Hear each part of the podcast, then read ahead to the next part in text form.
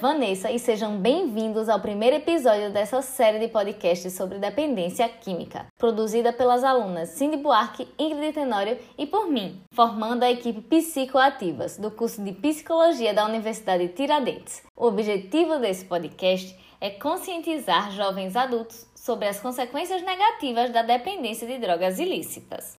Eu não ia deixar todo mundo curioso logo no nosso primeiro podcast, né? Então, vamos a um pouquinho de informação. O que é a dependência química?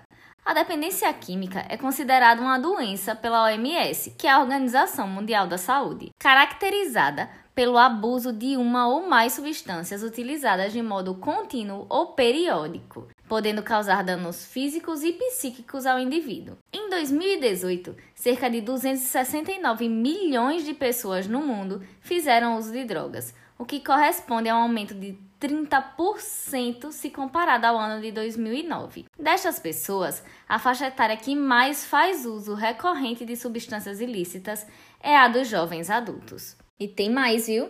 Segundo o relatório global sobre drogas de 2020, elaborado pelo Escritório das Nações Unidas sobre Drogas e Crimes, aproximadamente 35,6 milhões de pessoas no mundo sofrem desordens causadas por problemas com drogas. Outro importante fato é que em torno de 585 mil pessoas morreram em 2017 por alguma complicação em decorrência do uso de drogas, registrando um aumento de 25% comparado ao ano de 2008. Em 10 anos, o número de mortes por transtornos decorrentes do consumo de opioides cresceu 71%.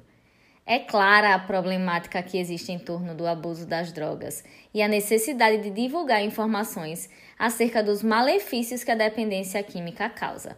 Por isso, esta série de podcasts vai falar sobre os efeitos imediatos e a longo prazo causados pelos principais tipos de drogas, além das consequências biológicas, psicológicas e sociais enfrentadas pelos dependentes. Espero que tenham gostado e não percam os próximos episódios. Até já!